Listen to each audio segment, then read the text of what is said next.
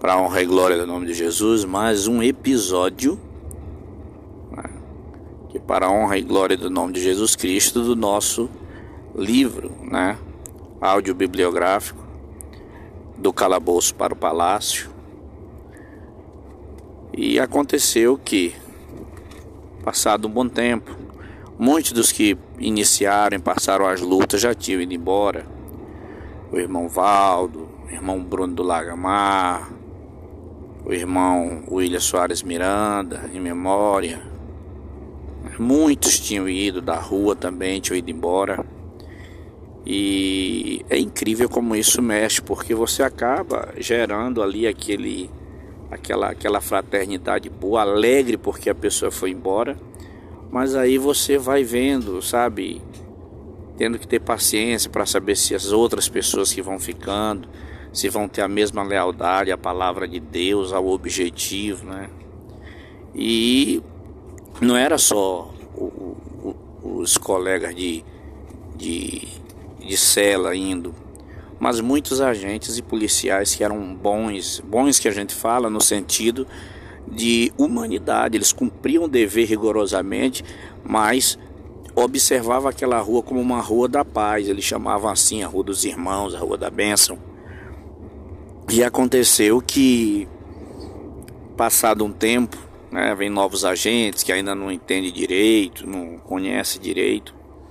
E aí aconteceu que eles começaram, porque era uma rua pacificada, a jogar os caras mais, sabe, os caras mais perigosos que vinham do IPPS, que era né, até o carrapicho surgir, era a mais temida do Ceará.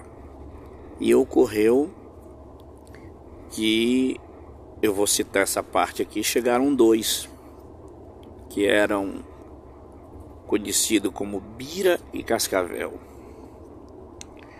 Cascavel era o Otacílio Martins da Silva, acho que é esse o nome dele.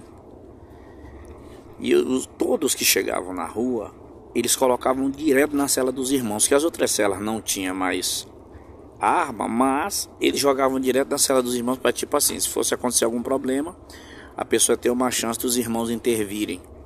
E aí jogaram essas pessoas, as pessoas chegavam e diziam, olha, aqui não fuma, tudo, então quando abrir você pode procurar outra cela. E aconteceu que o Bira, que se dizia um cara muito temente a Deus, tudo, na hora do louvor ele participava entendeu? Mas eu lembro que com pouco tempo dele na rua, já em outra cela, uma das primeiras coisas que ele tentou dizer foi que a rua tinha, que o preso tinha o direito dele de ter armadilha, de se bater com o inimigo e tal, aquela... e argumentou, né? E uma das pessoas já tinha me dito assim, olha, esse Otacílio, ele tem uma mania, ele se fura e fura na hora da briga das outras pessoas. Mas o Otacílio era um cara que, apesar de, de, tudo que diziam dele, ele era um cara muito humano, muito, sabe?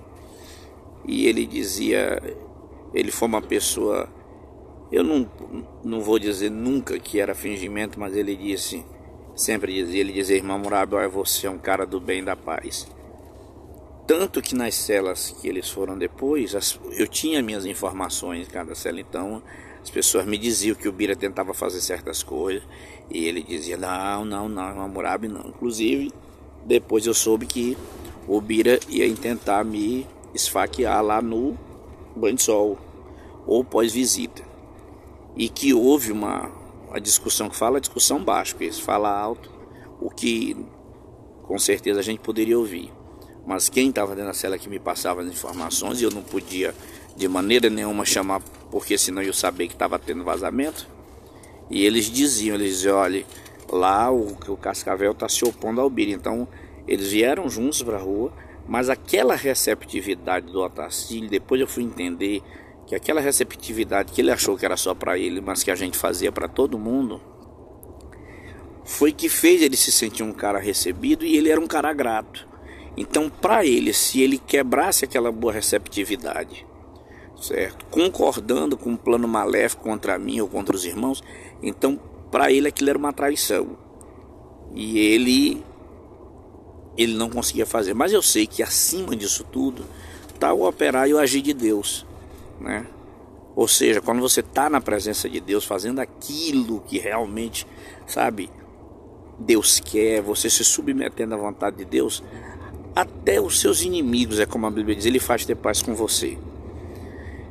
E aí aconteceu um belo dia, eu já estava cansado, já estavam não sei quantos meses que eles estavam lá, e muito menino, sabe, com aquela ideia de cadeia, tudo, e você vai cansando, porque, poxa, eu estava eu tava é, era o meu estresse como pessoa, como ser humano, né? Então, para mim, as ovelhas já tinham ido embora, as ovelhas que a gente realmente iniciou a luta. Não tinha por que eu estar tá batendo cabeça. Foi uma hora de eu imaginar, tentar. Eu sempre comecei a pensar assim: não, eu preciso ir para uma unidade onde eu possa trabalhar, estudar e tudo, e remir, pena, fazer alguma coisa, porque já era muito tempo. E aí eu chamei o meu amigo boliviano, que é o, o Tito Artega, né? meu amigo demais. Chamei o irmão Isaac do Pará que chegaram depois de mim, mas que eu tive o cuidado de dizer, olha, fico essas comarcas, fiquem aí e não se envolva mais com nada da rua. Eu estou decidido a sair da rua para ir atrás de uma transferência. Eu preciso cuidar um pouco de mim. E eles ficaram meio assim. Para onde? Não, primeiro eu vou aqui para essa rua da frente, que era a rua A, né? Onde tinha uns colegas nossos lá. Inclusive o Deus tem ele num bom lugar, o, o, o Hugo Pereira da Rocha. Ele me chamava, vem pra cá, irmão. Ele mandava muito, muita mensagem mesmo, dizendo para mim abrir do olho com essa galera que tava entrando na rua nova, querendo, sabe? E eu peguei e disse pra ele, não, eu vou, eu vou dar um tempo, eu preciso sair. E aí nós fomos, o Isaac ficou, continuando puxando Escuto, lá eu fiquei na rua da frente, por quê? Porque quando a rua soube que eu ia sair, o pavilhão soube que eu ia sair, rolou aquele. Porque até os novatos diziam: vixe, o que está acontecendo? Né? Então, na mente dos maléficos, eu ia para a rua da frente para regimentar um, um, um exército, né? Para fazer uma, uma, uma invasão para arrancá-lo de dentro da rua. E não se tratava disso. Quem estava no X comigo sabia que na verdade eu já estava, poxa, com a minha mente a mil, sabe? Querendo cuidar um pouco de mim. E aí eu fui para a rua A. Na rua A, rapaz, as lutas na vida do ser humano é, é incrível. Nós estávamos na rua A, e aí lá tinha o Goiano, lá tinha o Solonópolis, lá tinha o Cardoso, tinha uma galera, sabe? Lá eu conheci o. Deixa eu tentar me lembrar o nome dele, era um altão, falava bem compassado, sabe? Bem. E tinha um do Lagamar, falando aqui de peças que eram chaves. E nessa rua entrou um nigeriano chamado Thomas. Nigeriano Thomas. E tinha um outro que era o Fábio, tudo, sabe, vítima do, do vício da droga, do crack, né? Aquela coisa pesada. Tudo bem. E aconteceu de, já depois que eu estava lá algum tempo, é, esses dois começaram a usar muita, né, muita, muito entorpecente, muita droga. E aí foi a primeira vez na minha vida, depois de preso, que eu fui saber o que era um. Eu já ouvia falar o que era sequestro, tudo, mas para mim ver com meus olhos. E aí, quando amanheceu o dia da visita, eu estava na, na, na cela e disseram assim: Olha, depois da visita vão matar duas pessoas na rua. Meu irmão, você imagina como é que fica a cabeça do cara, porque você ouvir falar é uma coisa, e você está literalmente numa rua, num pavilhão onde aquilo vai acontecer, onde alguém vai gritar pela vida e você de repente não poder fazer nada, aquilo me deixou inquieto. Então nós tínhamos um tempo. Qual era o tempo? O tempo era o da visita, porque eles isolaram a cela onde os dois estavam, né? Quando abriu, os agentes abrem os portões e saem. E aí a gente, quando abriu que a rua foi reunir, mandaram me chamar. Eu tinha pouco tempo de rua, mas era um dos, um dos veteranos da, da, da prisão inteira, entendeu? Era um dos mais antigos. E aí mandaram me chamar. Ó, o que vai acontecer? Disse, mas o que é aqui? E aí a gente foi lá na cela. É a coisa mais dolorosa é você olhar a morte nos olhos de alguém. É, muitos de vocês não sabem o que é o bojo.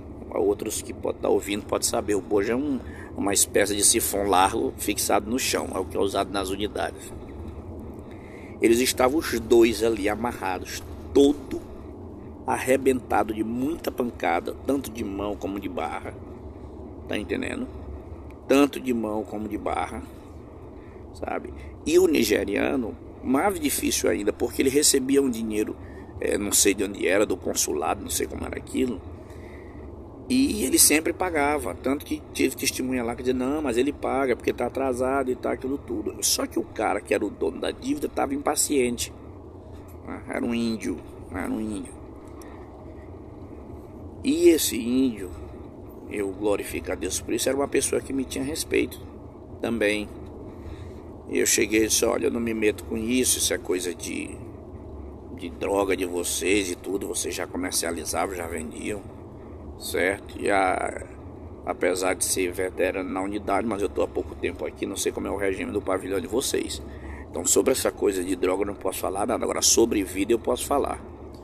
E aí eu apontei para os meninos lá, os dois, amarrados lá no, no bojo. Eu digo, olha que vocês vão ver no olho desse menino. Será que isso aí vai pagar a dívida?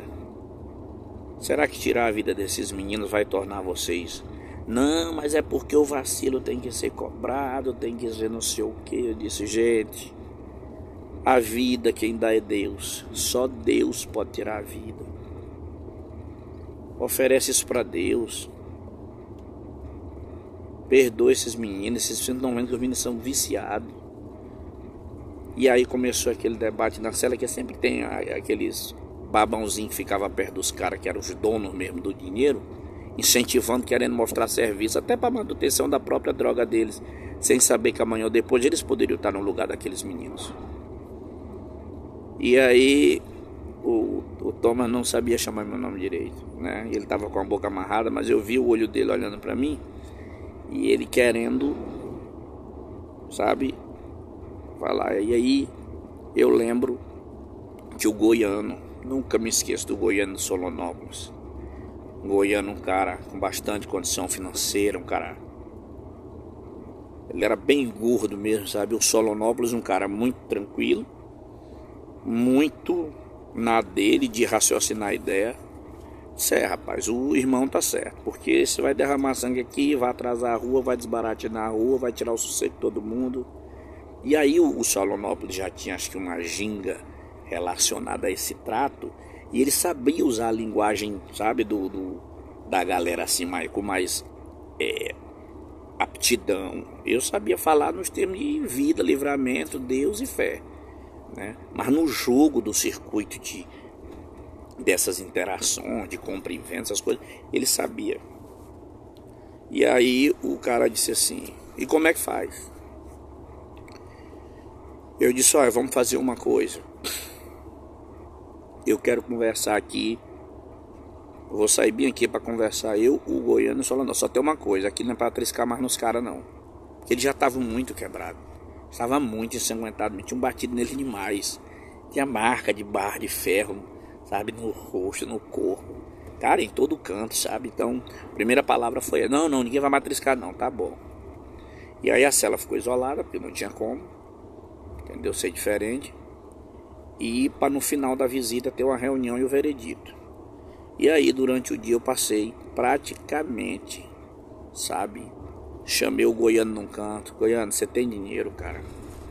Você tem dinheiro, pague essa conta. Mas irmão, é, é, eu sei, a gente tem condição, mas é, para mim sozinho fica pesado. Para mim sozinho fica muito pesado. E aí eu fui atrás de Solonópolis, que também tinha condição financeira e tinha negócio com os caras. E aí eu cheguei para Solonópolis, Solonópolis, você não ajuda aí, rapaz. Aí o Solonópolis disse: "Não, eu eu entro com a metade aí e vamos ver quem mais ajuda". E aí ao certo deu certo. né? Se juntou, se conseguiu o que era necessário para não matar os dois. Só que qual é o problema? Quando terminou a visita, tudo que como ele já passa o dia todo entre visita e usando, usando droga, né? Quando chega no final da tarde, o, o dono da dívida chama a gente e diz assim: Não, eles foram lá, o Goiano Solonópolis, e aí de repente mandaram me chamar. Eu entro na cela, os meninos já estão amarrados, em pé amarrado, porque é a hora do, dos finalmente, né? E aí o cara disse assim: Chama lá o irmão. Aí mandaram me chamar de lá, mas já pagaram o que está acontecendo. E fui. Quando eu entro na cela, tá lá os dois em pé já no canto do bojo. E o cara, dono da dívida, tava indignado. Ou seja, em vez dele ficar alegre porque os caras disseram que ia pagar, ele se indignou. Coisa do inimigo, era muito espiritual, não tinha nada a ver com ele. Era o inimigo mesmo querendo ceifar aquelas vidas. E aí ele, eu disse, mas o que está acontecendo? Aí o, o menino olhou para mim, seu irmão, o rapaz aí disse que não aceita mais pagar a dívida. Aí eu disse, como é que é? Por que, irmão? Você não aceita mais pagar a dívida? Não, porque eu vacilo, tem um vacilo aí e o vacilo aí não tem dinheiro que paga. Eu digo, olha, deixa eu lhe dizer uma coisa aqui. Você está determinado a tirar a vida dos caras? Você está determinado a fazer isso? Certo? Porque se você tiver determinado, então você fez a gente passar o dia todinho nessa correria aqui, tá entendendo? À toa, de bobão. Por quê? Porque você tem uma, uma coisa que diz o seguinte lá dentro. É, você não pode fazer ladrão de otário, é o bandido de otário, eles usam vários termos. E do lado de fora você não pode botar mulher de homem, ou usa mulher de ladrão, mulher de bandido para marchar. Então era dois vacilos perigosíssimos. Então quando ele se tocou nesse argumento, ele, não, não se trata disso. Você não deu a palavra, irmão.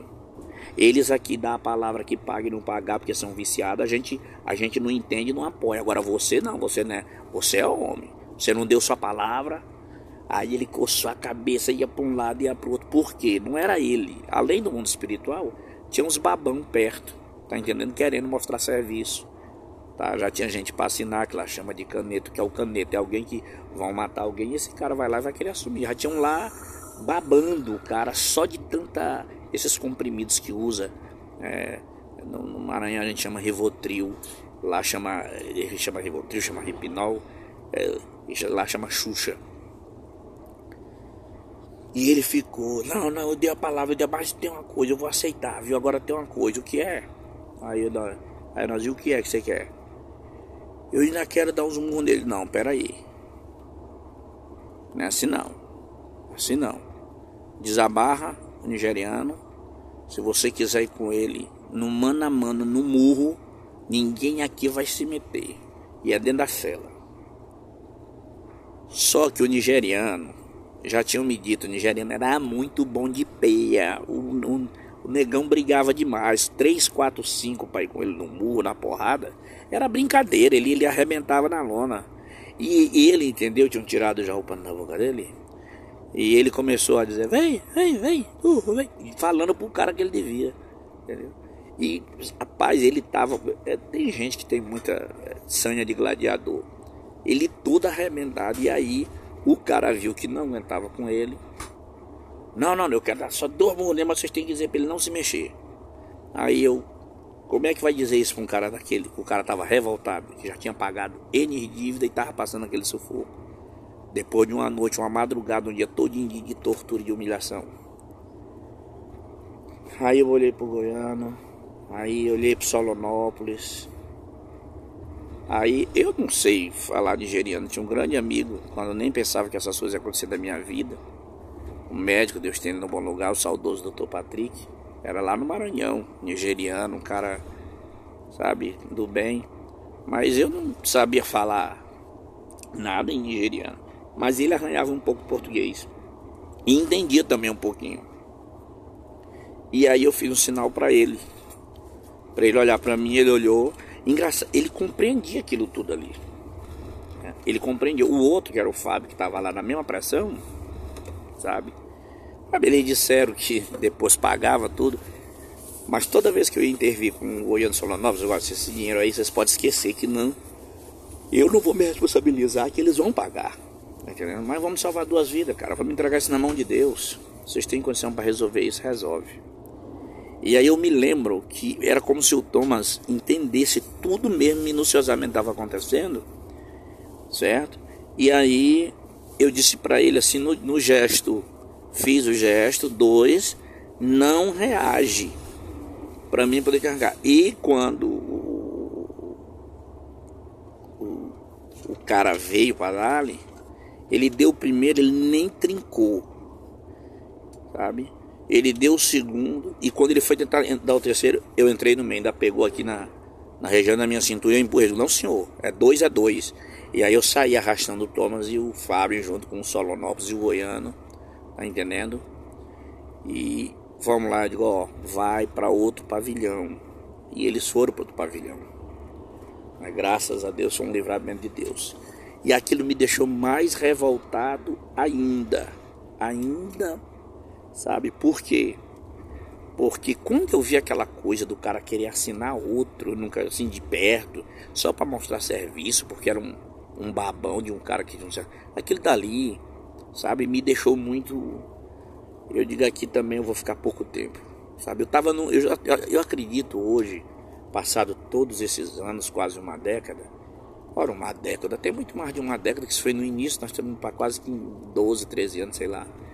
Mas naquele período eu entendo hoje que era o nível de estresse mesmo que estava alto. E aí eu disse, quer saber de uma coisa? Eu vou para outro pavilhão. E foi a primeira vez que eu saí do P1. Né, quando eu tô na tranca, tinha que passar na tranca, passar uns dias e escolher para onde queria ir. Quando eu tô na tranca, quem que eu encontro lá? Thomas. Aí, quando ele me viu, ele só chamava irmão Munado, irmão Munado, e começava a rir. Aí ele dizia, eu quebrar os caras. E aí eu comecei a sorrir com ele, Thomas, tem calma, tem calma, te quieta, para com isso. Um cara muito inteligente, lamentavelmente passando por isso num país estrangeiro. É, e eu, eu tenho isso comigo. Toda vez que eu olho uma pessoa da minha cor, da minha raça, Sabe, dependendo da situação, da condição.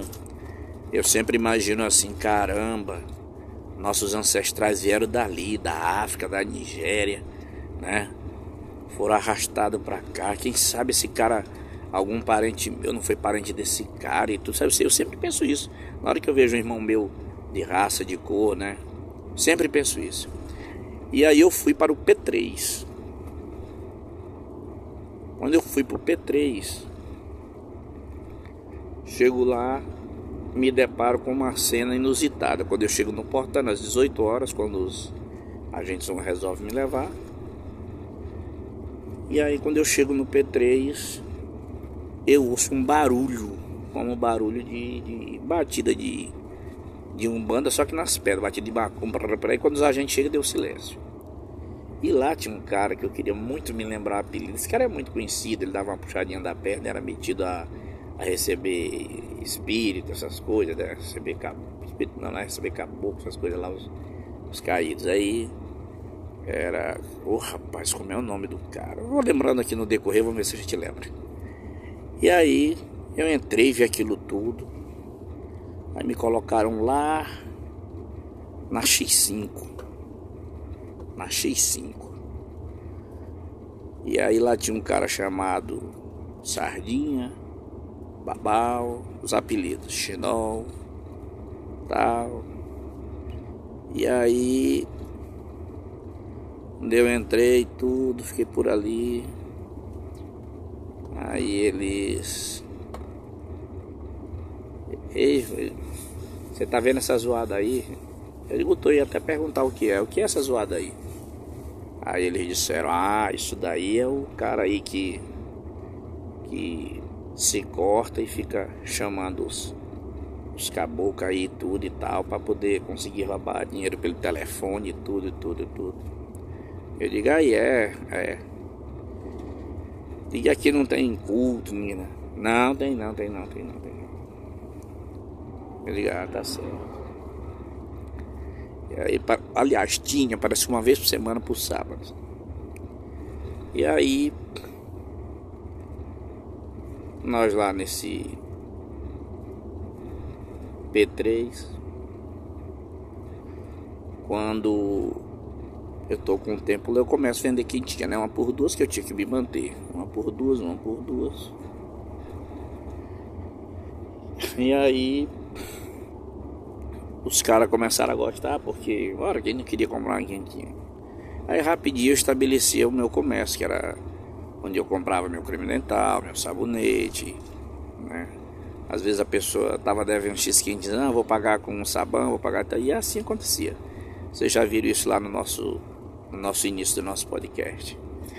E aí comecei a ter amizade com esses meninos, e aí teve um tempo de galera, eu já mexi demais com quentinha, sabe? E eu vou transformar essa minha empresa aqui em, em microempresa. Apareceu, deu uma, uma gargalhada lá, sabe? E aí.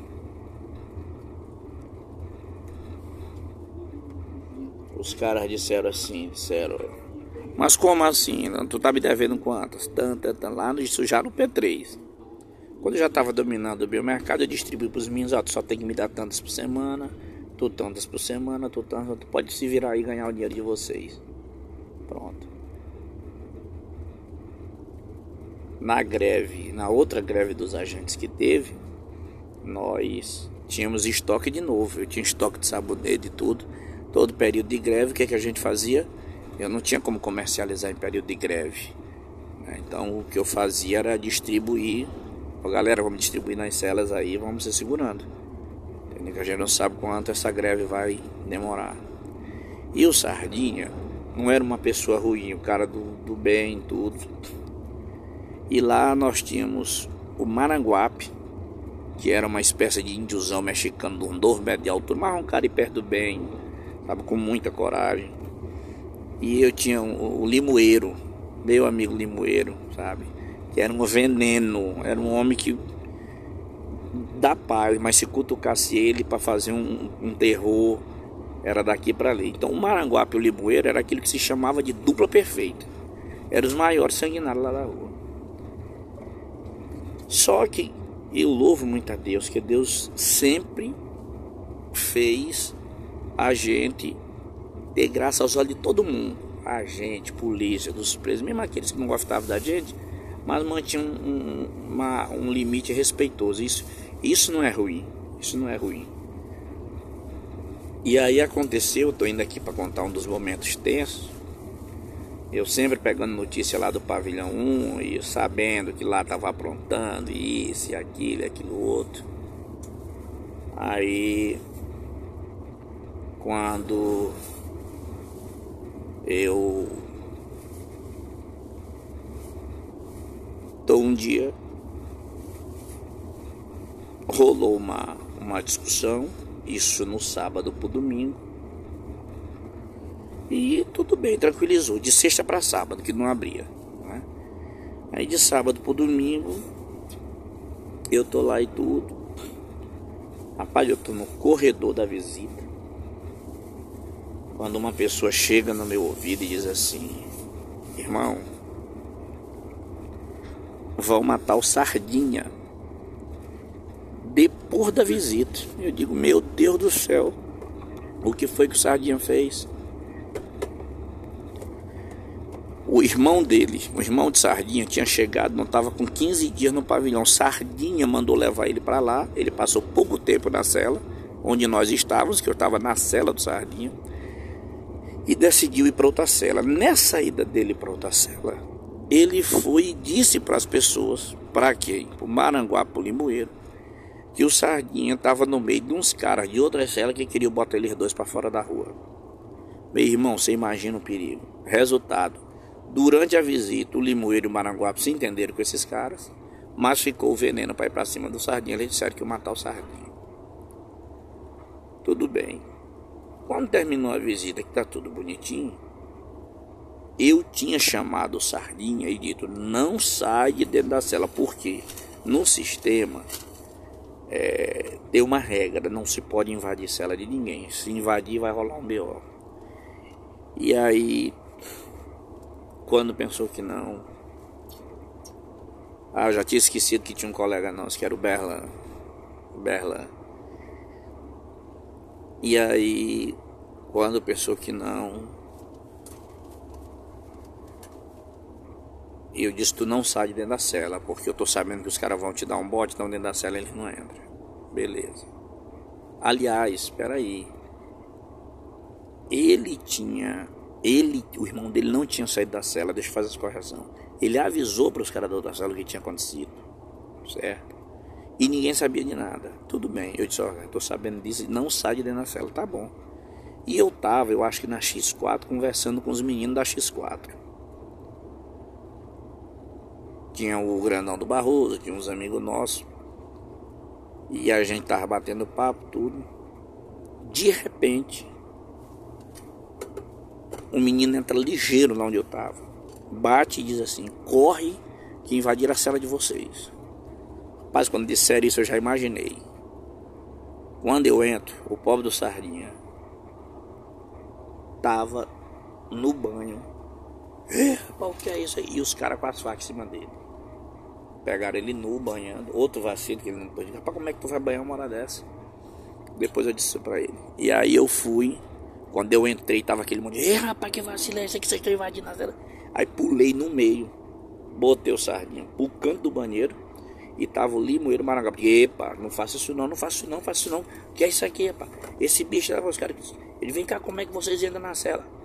Não, irmão, mas quem autorizou foi o irmão dele aqui. Eu digo, foi tu, bicho. Tu autorizou os caras a entrar pra isso. Que é teu irmão. Tu vai sair da cela, viu? Fique logo sabendo. Como é que vai entregar a vida do teu irmão assim? Se ele, ele Baranguape, eu tô sabendo o que tá rolando aí, viu? Isso aí não procede não, Sardinha. Tem nada a ver com isso, cara. Ah, o Limoeiro. É mesmo, irmão. Eu tô lhe dando minha palavra. Ele não tem nada a ver. Eu avisei para ele para ficar dentro da cela e não sair, porque eu queria conversar com você depois da visita. Só que eu tinha ido ali para nós poder colocar isso aqui no limpo e tal. Resultado. Graças a Deus ficou tudo bem, né? Se esclareceu tudo, os meninos guardaram as facas, Jesus muito lindo, pronto, ficou em paz. E a galera da cela ficou hiper revoltada com o irmão do cara, tanto que ele nem mais dormiu essa noite. Ele já foi procurar outra cela para ele, entendeu? Porque fez essa covardia de querer entregar o próprio irmão para os caras faquear. E deu autorização para outros caras entrar, entendeu? Com pouco tempo, eu fui chamado para ser transferido, né? para ser transferido. E aí chamaram meu nome, transferência. E aí eu fui. Quando cheguei lá no quadrante da transferência, quem que eu encontro? Meu amigo Tito Artega Verdeja, meu grande amigo boliviano que tinha ficado na B do P1. Me contou muita coisa, sempre mandava um catatal lá, a gente se comunicava sempre por catatal para me dizer como era que estavam as coisas. E aí aconteceu que ele ia também ser transferida. Para onde que tu vai? Nós não sabíamos de nada, nada.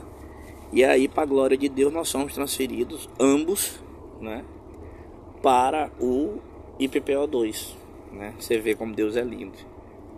Né? A doutora Conceição, anos antes, tinha me oferecido, né, na época que eu passei por aquela luta. E eu disse que não, que eu tinha que voltar por causa das ovelhas. As ovelhas já tinham ido embora. E aí, a gente Deus ali, eu sem advogado, mas eu tinha, né? Quem tem Deus tem tudo. Deus foi lá, tava meu nome para IPPO2. Chegamos no IPPO2, jogaram nós no pavilhão 7. Tá, no pavilhão 7. Pavilhão 7, na cela, deixa me ver aqui, qual é a cela? Um, dois, cela 4. Lá, lá eu conheci Boizinho, Roberto Escorpião, outros garotos que tinham lá e Jéssica, que era um travesti. Todo nessa mesma cela. E ficou eu e o Tito nessa cela. Não tinha colchão, mas os meninos arrumaram lá umas esponjas para nós. Ficamos dormindo do começo no chão e tudo. E aí Não passado muito tempo, eles começaram a explicar como era a cadeia aberta. O boizinho era o cara que mais orientava. Ele não conseguia chamar meu nome, ele só me chamava de. Todo mundo ele chamava de pivetinho. E eu ele chamava de pivetinho, o Shurak. É o Shurak. É assim, assim, assim, assim. Era um cara. É, deixa eu lembrar o nome dele aqui, rapaz. Francisco Jonas Andrade de Albuquerque. É, exatamente. E o Roberto Escorpião, um cara muito tranquilo, muito na dele, um cara muito, sabe? Olha, irmãos, eu vou dizer uma coisa para vocês que estão nos ouvindo. Cara, é um é um ambiente que você se surpreende com cada coisa que acontece assim e na forma que elas, sabe, surgem do nada, do de repente assim, já tem uma situação que você tem que estar atento. Aí um dia lá, eu sem óculos ainda, enxergava muito, cadeia fechada era mais fácil para mim, né? mas cadeia aberta muito mais difícil. Mas só aquela coisa de poder abrir todo dia e poder caminhar no pátio. Rapaz, aquilo era muito bacana. TV, que eu tinha o que, acho que quase três anos, a não ser no período que eu passei no hospital penal, que eu não vi uma, uma TV mais para me olhar, entendeu? A comida que era diferente porque era servida mesmo nos pratos, sabe, sem risco de quem tinha azeda, como nós chegamos a passar lá semana comendo, vindo quem tinha azeda e aí ouvindo o almoço, ouvindo a janta, ouvindo a janta, ouvindo, rapaz, teve cada situação. E aí a gente dizia, jurar que tal, não sei o que e tudo. E o, o, o, o um dos meninos disse, rapaz, Rapaz, você fala muito bem, tudo. Eu já tava com um tempo lá, né? Tudo. E eles trabalhavam, que chamam de trabalhar, né? Eles ficavam dando, aplicando em, em telefone. Papapá, aquela coisa toda. E aí uma pessoa me chamou e disse assim, olha, aí você tem que fazer o jogo. Né? Não vá, tá, entendeu? Que vá fazendo, vá se fazendo aí e tal. E aí eles bebiam, né? Bebiam, tava, aquela longa coisa de cadeia aberta, né? E aí quando pensou que não, eu. Onde eu, nós estávamos trancados, aquele clima total. Aí. Aí pegou e disse. E Churaque, Churaque, segura bem aqui o telefone aqui. Aí ele pediu para mim ficar conversando com a pessoa. Rapaz, eu me senti, sabe, tão mal, tão mal, tão mal, tão mal, tão mal. E aí ele disse: Ó, oh, se cair, se tocar, tu atende. Diz que tá. Quebra só esse galho aí pra mim, cara. Por isso que eu disse: Eu só vou lhe falar uma coisa bem pra você, viu? A vida é de vocês, vocês fazem o que for, tudo. Agora, se eu falar com a pessoa e se eu falar com a pessoa e eu vou perguntar se ela é cristã, e se ela for cristã, você pode ter certeza que na mesma hora eu digo que é um golpe. Tá bom. Rapaz, por incrível que pareça, ele vinha chegando, eu tinha atendido uma pessoa, o telefone dele, que ele tinha ido fazer as coisas dele, né? E é sempre tudo no viva voz. E aí, um senhor de uma voz muito forte, Rio de Janeiro, sabe? Aí ele. Boa noite. Aí, aí tal. É porque eu fui premiado, tudo e tal. E etc e tudo. Aí eu disse, pronto, pois você terá que fazer um procedimento, tá? Com outro atendente, assim que ele viu. Como é que o senhor se chama? Aí ele falou, ah, eu me chamo, tá, tá, tá, tá, tá. Aí falou o nome dele. Aí ele disse, eu moro aqui no estado do Rio de Janeiro, tudo tal. E esse prêmio nós vamos até doar, porque, sabe, nós vivemos bem e tudo. Aí eu disse, ah, pois parabéns, porque você ganhou. E aí, ele espontaneamente, olha como Deus é lindo, ele deu um glória a Deus. Quando ele deu um glória a Deus, eu perguntei, o senhor é cristão? Ele disse, sim, nasci no berço evangélico, sou cristão evangélico.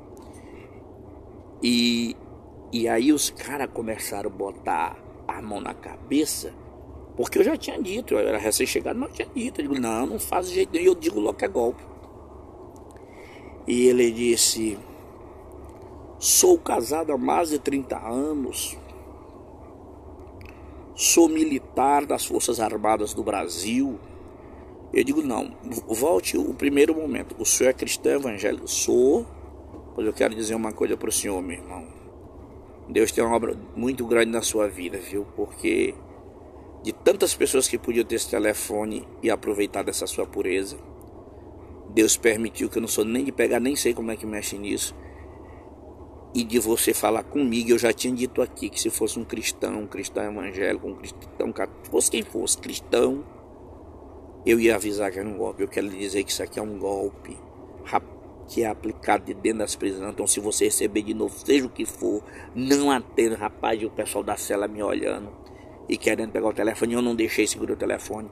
Ele disse: Meu filho. Aí ele começou a glorificar a Deus, né? Bem alto mesmo, que o pessoal da cela que queria tomar o telefone pararam para você ter, ver o efeito do glória a Deus que esse, que esse, esse servo de Deus deu, esse cara que era alta patente ali do exército no Rio de Janeiro. Ele morava na Vila Militar, para você ter ideia. Eu queria, não lembro mais o nome dele. E aí eu lembro que quando ele começou a dar uns glórias, os meninos queriam pegar o telefone, eu não deixei, estava no Viva Voz, e os meninos pararam. E eu dizendo para parar, para deixar ele.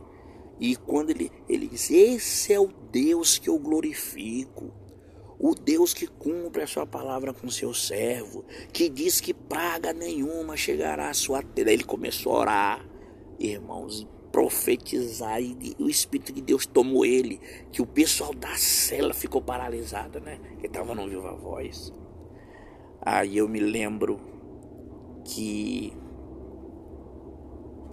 ele disse assim: Me diga seu nome, jovem. E os caras dizendo: Não, não, não me diga seu nome. Eu lhe peço em nome de Jesus que ele me diga seu nome. Eu disse: Eu vou lhe dizer sim. Mas eu vou lhe dizer, confiando em Deus, em Cristo, sabe? Que é neles que eu confio e pelo que eu senti de Deus na sua vida. Aí falei meu nome todinho para ele. Todinho. Amurabi, Simplício, Trinda Silva, estou. Aí falei, estou no IPPO2. Só não vou lhe dizer o pavilhão Tá? Mas no PPO2 Ceará. Se você receber essas mensagens, não aceite, isso é golpe, que é botado daqui de dentro. E aí ele profetizou. O Espírito de Deus na boca dele profetizou sobre a minha vida. Mil cairão ao teu lado, dez mil à tua direita, tu não será atingido. Essa é a recompensa do Deus vivo, irmãos. Se eu descrever para vocês aqui, eu vou me emocionar, porque foi uma das, uma das experiências mais lindas, sabe, que eu vivi sabe, nesse, nessa situação. E ali desligou o telefone. O pessoal ficou no impacto e disse: Olha, vocês não mexam com os cristãos, não mexam com o pessoal, para vocês não levar revés, porque Deus é vingador, viu? Vocês ficam aí com esses telefones hospital, tá bom. Aí, quando não deu 15 a 20 dias, irmãos, tinha um irmão que limpava lá o corredor, um irmão que é, era preso, mas é evangélico, né? Aceitado Jesus, tudo. E ele chamavam ele de irmão sequestro, irmão Antônio José. E aí um belo dia ele passa lá com uma lista, ó, nós vamos ter uma rua de evangélicos, cristãos. Quem quiser bota o nome, de opa, pois eu vou botar o nome. E fui lá e botei meu nome. Aí eu, Tito, vamos botar teu nome, Tito. Aí, não, não, não. enquanto nós estávamos aguardando isso, irmãos. De repente, rola um problema contra o Roberto Escorpião. E aí, eu tava no pé do muro, sabe? E chegou um dos caras do pavilhão, se escorou perto do muro, ficou olhando para baixo, mas falando comigo, ó. Ó, oh, faz de conta que eu não tô falando contigo, viu? Aí eu disse assim, o que que tá rolando? Porque o cara me conhecia lá do Carrapicho. Ele disse, olha, vão matar o Roberto Escorpião depois da visita, viu? Ele botou mulher de malandro para marchar e tal. Disse, o que, rapaz? É, vão matar ele depois da visita. Eu disse, quem é vai matar? Fulano, Beltrano. Eu disse, e o... E o... E o... fulano de tal, que era o boyzinho, né? Pra ele tá sabendo, só que na cadeia tu sabe, quem avisar e tal. E é mesmo, é, tá bom. Quando eu saí dali de perto tal, caminhei um pouquinho, chamei o boyzinho. Vem cá, boyzinho, tu tá sabendo que vai rolar isso? Tô, já tô. Tô, Vetinho, Vetinho, tu é novinho, Vetinho, se mete nisso não, Vetinho. Sai de sair, tá entendendo que esses bagulho é louco desses caras, entendeu? O melhor cara não se envolver. Cara, como é que o cara convive com nós no mesmo X? Cara, nós vamos deixar um negócio desse, o cara na covardia, cara. Não, e por que não bota os caras frente a frente, cara, pra ver o que é o certo, o que é o errado? Como é que vai chegar e vai fazer o cara assim do nada? Ah, tem uns e outros aí que não gosta dele sim, mas tem que botar no prato limpo, não pode ser assim não. Vocês não dizem que o certo é certo errado é errado? Tá bom. Aí.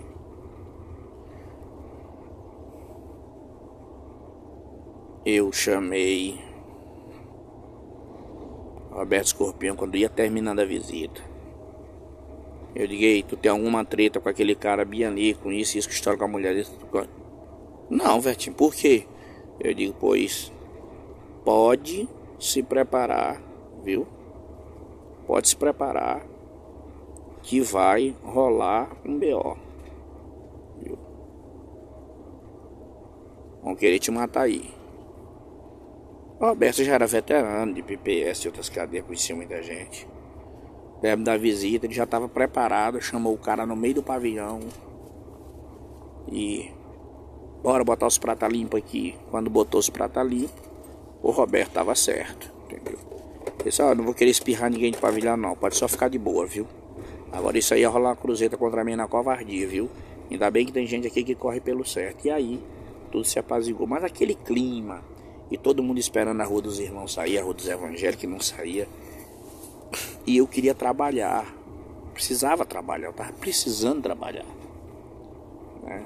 Muito ocioso, muito tempo ocioso, precisava trabalhar. Eu queria juntar um dinheiro para para comprar um óculos, né? Tava muito tempo sem óculos desde a minha prisão, né, que foi quebrado na tortura, tudo. E aí eu peguei e chamei o, os meninos da X, aí ficou todo mundo, não, vá não, irmão, vá não, vá não, não, eu vou, vou lá para tinha uma, uma, uma pavilhão que era dos trabalhadores. E aí eu fui, pedi transferência para lá. O primeiro emprego que surgiu foi a fábrica de estopa. A fábrica de estopa, eu vou te explicar. Estopa é essas coisas que a gente usa para polir carro, né? Essas coisas, para passar massa, tudo. Eu tinha que fazer um, puxando de linha em linha ali, eu tinha que fazer um quilo daquilo para mim ganhar, eu não sei se era 5 centavos ou era 15 centavos, não me lembro bem, porque já faz bastante tempo. E aí ocorreu que eu cheguei na, no pavilhão dos trabalhadores, e fui pro X3. No X3 eu conheci um cara chamado James Davi. Era um cara muito top, muito do bem, mas altamente frio e corajoso, sabe? Ele, sabe, parece aqueles aqueles aqueles índio americanos sabe? Isso era um, um exímio artesão em toda a área de madeira. O que você pedir para ele construir na área de madeira, fosse um barco, seja o que fosse, ele era o cara que resolvia tudo dentro da unidade nesse sentido. Né? Tudo bem. Só que lá onde ele trabalhava não tinha vaga, eu tinha que ir para estoparia. Tô lá na estoparia um dia. Deu tudo certo.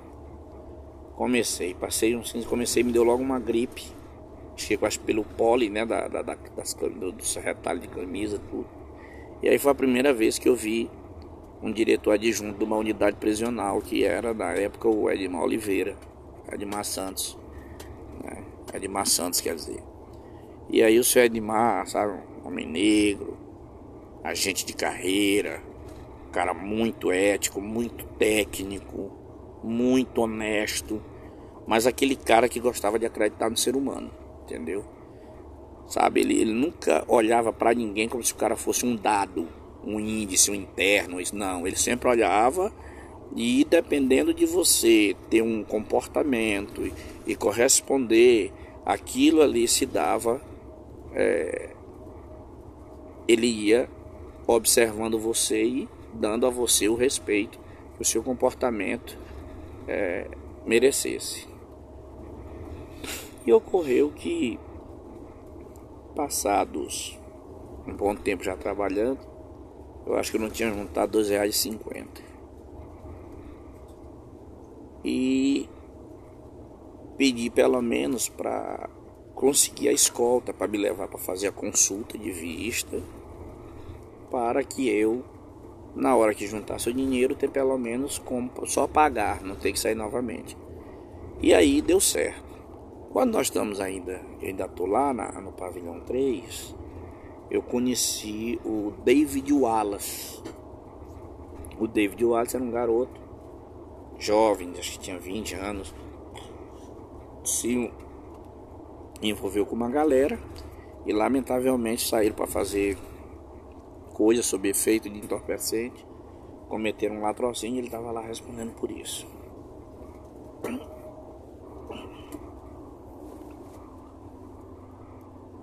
E aí, quando a gente tá um dia lá, clima meio tenso, eu não entendi o que era, que eu tinha chegado do trabalho. Sabe, a prisão tem muita dessas coisas, sabe? Quase que todo tempo, quase que toda hora que isso aí chega, sabe, mexe com a mente da pessoa. E aí um dia eu chego e eu noto o James Davi meio estranho. Né?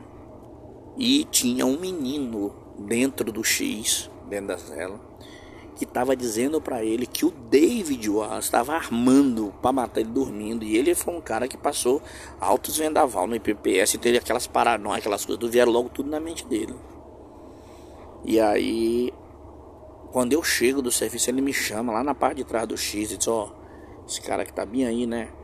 O menino aqui já me deu um toque, ele tá armando pra me matar. Eu tô, David, isso aí não existiu, cara. Eu não acredito que esse menino vai fazer uma coisa dessa, cara. Tem muita gente aqui. Não, mas eu tenho meus inimigos, vai que alguém que mandou. Mas por que, que o cara ia fazer isso contigo, cara? E eu sempre fui e sou fã daquilo que é conversado na cara, no, no lata lata, sabe? Diz, João, vamos aqui no tete a tete. Vamos ver o que realmente está acontecendo. E aí novamente, sabe, Deus sempre me deu essa, essa sabedoria, essa inteligência para dizer, não, vamos no frente a frente para ver quem está certo e quem está errado. Quando chamamos, vamos chamar, eu disse, eu disse David, pai, estão dizendo aqui que tu vai matar o cara. E aí quando vieram, o rapaz cheguei ele regalou um olho assim, ele disse, o que? Jamais, jamais, meu irmão, jamais ia fazer uma coisa dessa. E aí não deu outro. Quando o James Davi viu que era malícia do outro, né? Deu umas pancadas no cara. Botou o cara para fora da cela, já era quase hora do, da tranca. E no outro dia, quando abriu, porque os agentes já estavam fechando, os caras da rua queriam ir com o negócio para cima do David. Ele, aí ele disse, para vocês aqui da rua não gostam de mim, é, pois pergunta bem aqui pro novato. O novato quem era? Eu. Eu é, porque aconteceu aqui, aí contei toda a história, viu? E foi um livramento aqui, porque era arriscado qualquer hora aqui, um tá se matando aqui com o outro. Mas não tem comportamento melhor do que vocês segurem ele aí na, no X de vocês, vocês vão vendo o comportamento dele. Entendeu? Só que com pouco tempo depois ele aprontou por lá também e acabou saindo do pavilhão. Nisso, graças ao bom Deus, né, surgiu o pavilhão dos evangelhos quando foram buscar a lista. Foram me buscar, eu fui com a maior alegria do mundo, era sábado. 6 de junho de que ano, meu Deus? Deixa eu tentar me lembrar, pessoal. De 2009. É verdade. De 2009. Nós entramos, tava tudo muito sujo, muita revolta na prisão, sabe? Mas naquela data, 6 de junho de 2009, nós entramos na Vivência 6 do IPPO2 para o primeiro pavilhão evangélico da história daquela unidade, o mais revolucionário da história do Ceará. Essa eu conto e continuo contando para vocês no nosso próximo episódio, se Deus quiser.